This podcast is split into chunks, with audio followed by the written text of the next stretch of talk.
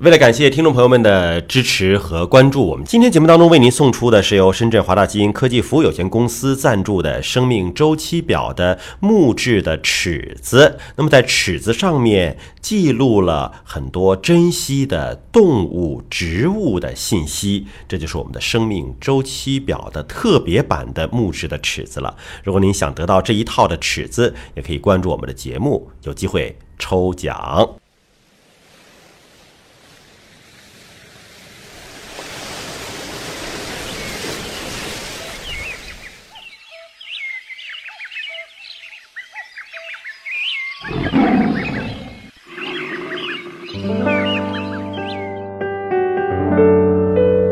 生命密码，你的第一本基因科普书。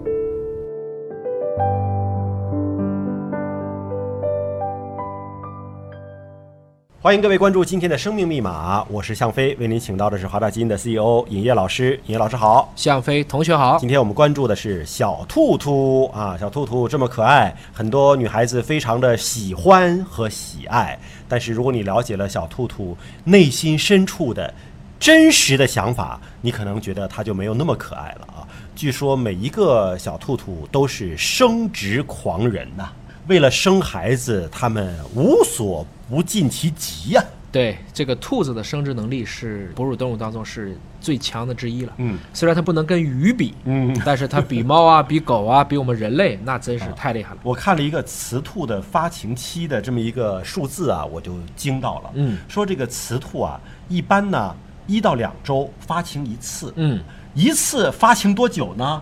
三十天，一到两周发一次，一次三十天，那不就是无时无刻不在发情吗？这么问你吧，你知道如果一对兔子不限制它的话，一年之内这一对兔子能生多少对宝宝？一年之，你像如果人十月怀胎，对我怀双胞胎、三胞胎，是我一年顶多生三个，对对不对？对那兔子呢？二百三十三对儿，一年可以生二百三十三对儿啊，还是再？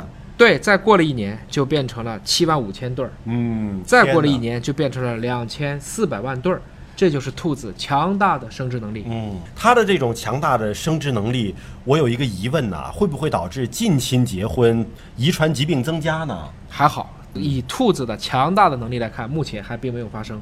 因为兔子有一个特别神奇的能力，嗯叫做一期复孕，什么叫一期选择不同的时期，可以携带不同的胎盘，生出不同窝的兔崽子，就是一个肚子里边可以装好多个胎盘。可以装一周的、两周的、三周。的。我的天啊，可以按这个方式，而且已经怀孕的时候还可以再怀一胎。就是怀孕的同时还可以继续怀新的，对。然后生的时候按照这个排班的先后顺序，对，如果环境不好了，还能吸收回去，哦。还能就是相当于倒过来。啊，哦就是再把这部分作为营养。就营养缺失的时候还可以母体自身吸收那个胎盘。是这样子，所以确实兔子可以保证它子孙满堂。所以一般我们看彼得兔，这都是一个大家族啊，一眼就是兄弟姐妹一大堆。所以真的是生殖狂人。那正是因为他这种发狂，导致了泛滥成灾。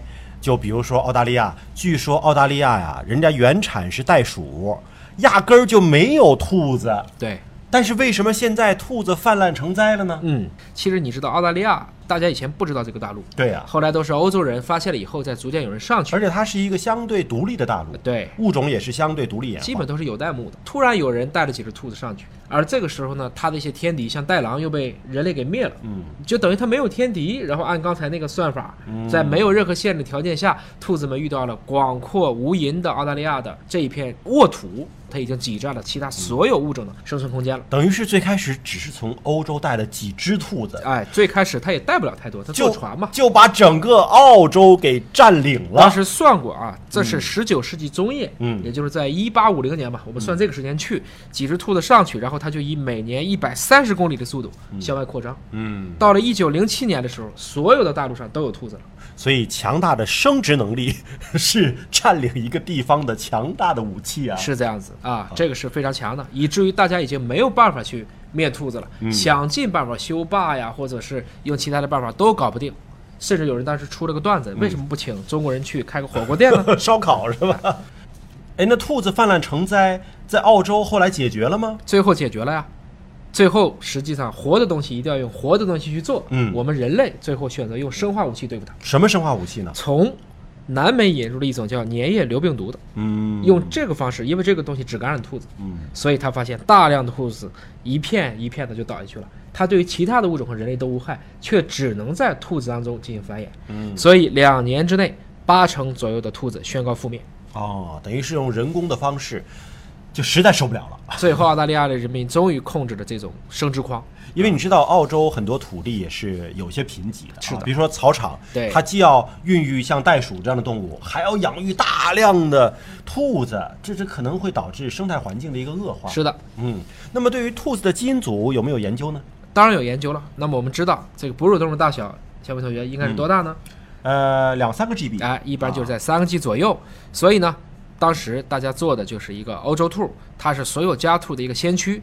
零五年，两千零五年的时候，由麻省理工学院和哈佛大学联合测序完成了家兔的框架基因组的研究。零九年又重新更新了一个版本。实际上，兔子在免疫学上也是一个宝贵的模型，也推动了相关免疫学还有生物医学相关的研究和利用。好的，感谢叶老师的分享。那么，了解更多的生命密码，可以关注中信出版社出版的《生命密码》。下期节目时间我们再会。